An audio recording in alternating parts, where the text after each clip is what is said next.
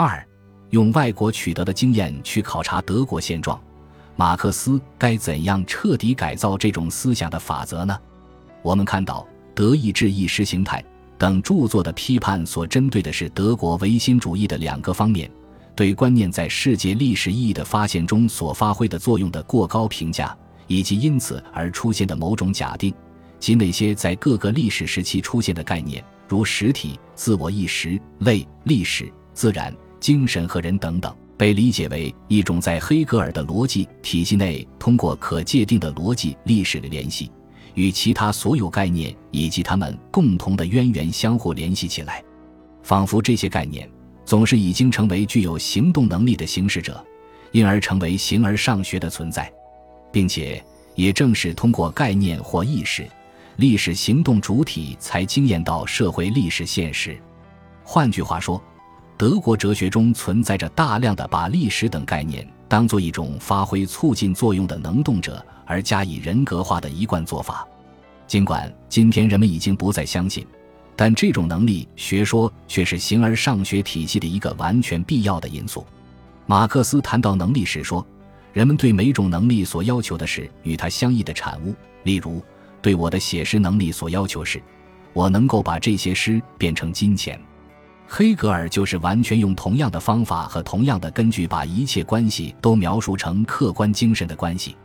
在此，马克思希望能确定并瓦解这个关于能力的世界的总理论的性质，而且直指黑格尔思想之核心——存在论神学性质。在马克思看来，作为对比，法国人已把功利主义上升到功利主义哲学理论的高度，德国人却还迷恋欧洲的麻醉剂——基督教。在任何地方，这种麻醉剂都未像在德国那样肆意横行。本来，德国历史的研究体现的乃是大量继承的和习得的材质，乃是某种精神的展示状态，因而只不过是展示以民族精神为中心的特殊的德国模式。它反映的无非有两个方面：一是德国现实历史落后以及由此造成的精神性幻想。用列维纳斯的一个说法来说。对于那些专注于本土性的文化，是那种并非缺少精神或灵性，而是缺少可以同自我分离，从而走向与他人相遇，并通过这相遇来更新自我的那种精神。二是反映这种落后的阶级状况，以及在一个阶级冲突不断加剧的时代，各个国家的历史范围在不断收缩。在世界历史方面。民族彼此之间的联系表现为那些对于其他民族有着深刻影响的民族的命运得到了显著的展现，因为一个民族的存在是种种物质规定的一种特有的关系的存在。在一个交往充分发展了的时代，任何一个民族想通过强力的方式拽住所谓民族自我的特性是做不到的。正如德国农民的历史和社会学研究这样说：及民族信念。农民构成了联系历史上德意志民族仅存的纽带，而这一纽带正处于为现代性的力量所摧毁的危险之中。而认为通过哲学家们的思想能揭示物质世界的秘密，恰好也是个错觉。这种错觉只能起源于被称为产生于精神的精神，实际上，它自身就是一个世俗化的。思想从物质现实中虚幻的分离开来的长期进程的最终阶段。马克思将这一过程描写为德国哲学之终结的状况。在这里，我们看到发表过《哲学的贫困》一书的马克思向德国人提出了一个尖锐的问题：如果以工业以至于整个财富领域对政治领域的关系这一现代的主要问题，而不是以观念史的方式来考察德国精神，那么相比之下，十八世纪英国的经济学家和法国的哲学家和政治家，对于我们时代的哲学，特别是对于我们时代的历史科学来说，都是真正的贡献。所以，这个德国现代主要的问题，也是以如下的形式引起马克思的关注：有德国的哲学家吗？有。对此，人们几乎都属于肯定派，如人们所看到的，费希特、谢林、康德、黑格尔。不是可以举出一个又一个例证吗？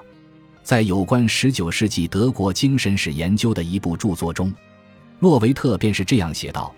即使作为精神英雄的黑格尔已经掉价，毕竟还有像卢格、施蒂纳、鲍威尔和马克思这样的领先的哲学家。赫斯则称年轻的马克思是一位最伟大的哲学家，是当今活着的唯一真正的哲学家。提起这些评断，真不知道人们所指的哲学家究竟是什么意味。从马克思本人的著述推断，他当会拒绝这样的家风。在他独立思想形成后，哲学家一词恰恰是在一种贬义上被使用的。因此，吴宁说，在他看来，真正的哲学家。因而，也是关注现实的哲学家，位于当代现实保持在同等水平上，必致力于使哲学彻底的超越一切抽象思维时一再产生的东西，能动却无对象的非对象性思维。显然，德国哲学家不是属于在这条路上通往哲学的人，他们只能尾随他人，纯粹看别人做什么，他也跟着做什么，以致在法国和英国正涉及解决问题。在德国才涉及到冲突。依据马克思的判断，哲学与现实，特别是哲学与政治的脱节，是西方型而上学传统的典型症状。此外，所谓哲学家往往三思而后行。马克思在批判这个流俗形象之前，还要对处于其中的幻觉是自我满足的思维幻觉进行批判。对于马克思来说，思想是德国人天赋的能力。这种能力固有的一种善的本性和与之一起通向世界革命之路上的领导权及形成主宰世界历史的高级文化，这都不是事实。而且，德国人被称为思想家的民族，这个说法无非基于一句老话。在马克思看来，他其实等于提醒我们：德国人在思想中，即在黑格尔的哲学中，已经事先经历了自己的未来的历史。如此说来。在主要的事情上，而主要的事情始终是获得作为人的能动的生活的现实。德国人也将失败于思辨哲学，抗议将哲学与生活分离，好像哲学是一回事，生活是另一回事。真正的哲学难道不是一种细致的了解、实践生活的方式吗？对此，但愿接受马克思如此评判的人能看到，在十九世纪四十年代成为黑格尔派，就意味着是德意志爱国者。而当时德国的历史发展程度还从来没有超过法国大革命以来在法国已经发生的事情，所以马克思说：“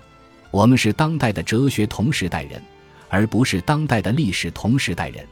也就是说，德国人思考其他国家做过的事情，并且是在他们经济上不如英国人、政治上不如法国人的刺激之下去思考的。换言之，不是在主动。清醒和有感觉的条件下去思考的，这样一来，在德国从现实中产生出来的东西，显得是一种外部环境的暴力和对这种暴力的反动。法国人具有现实感、行动感、自由感，德国人则在头脑里面发生各式各样的骚动。此时，德国人的头脑仍然可以很安静地戴着睡帽，坐在那里，在自己内部进行活动。如此看法充分说明了德国式的现代问题的本质，说明人们曾经称之为思想家的民族，到现在为止还认为自己的任务只是思考别人做过的事情，说明在主要的事情方面，德国人一步都没有迈出去，而只是被关在历史洞穴里或不同时代的思想当中。在哲学中，此情此景是以放弃世界历史的眼光和社会关切为终局的，结果是。德国人只能用建立在地域局限性基础上或民族性基础上的东西冒充世界历史发现，必定也只能是对世界历史做出微不足道的说明。说德国人的天命也就是成为一个从文化的民族到形而上学的民族为止了，这绝没有错。但是马克思话锋一转，问道：“德国能不能实现有原则高度的实践？”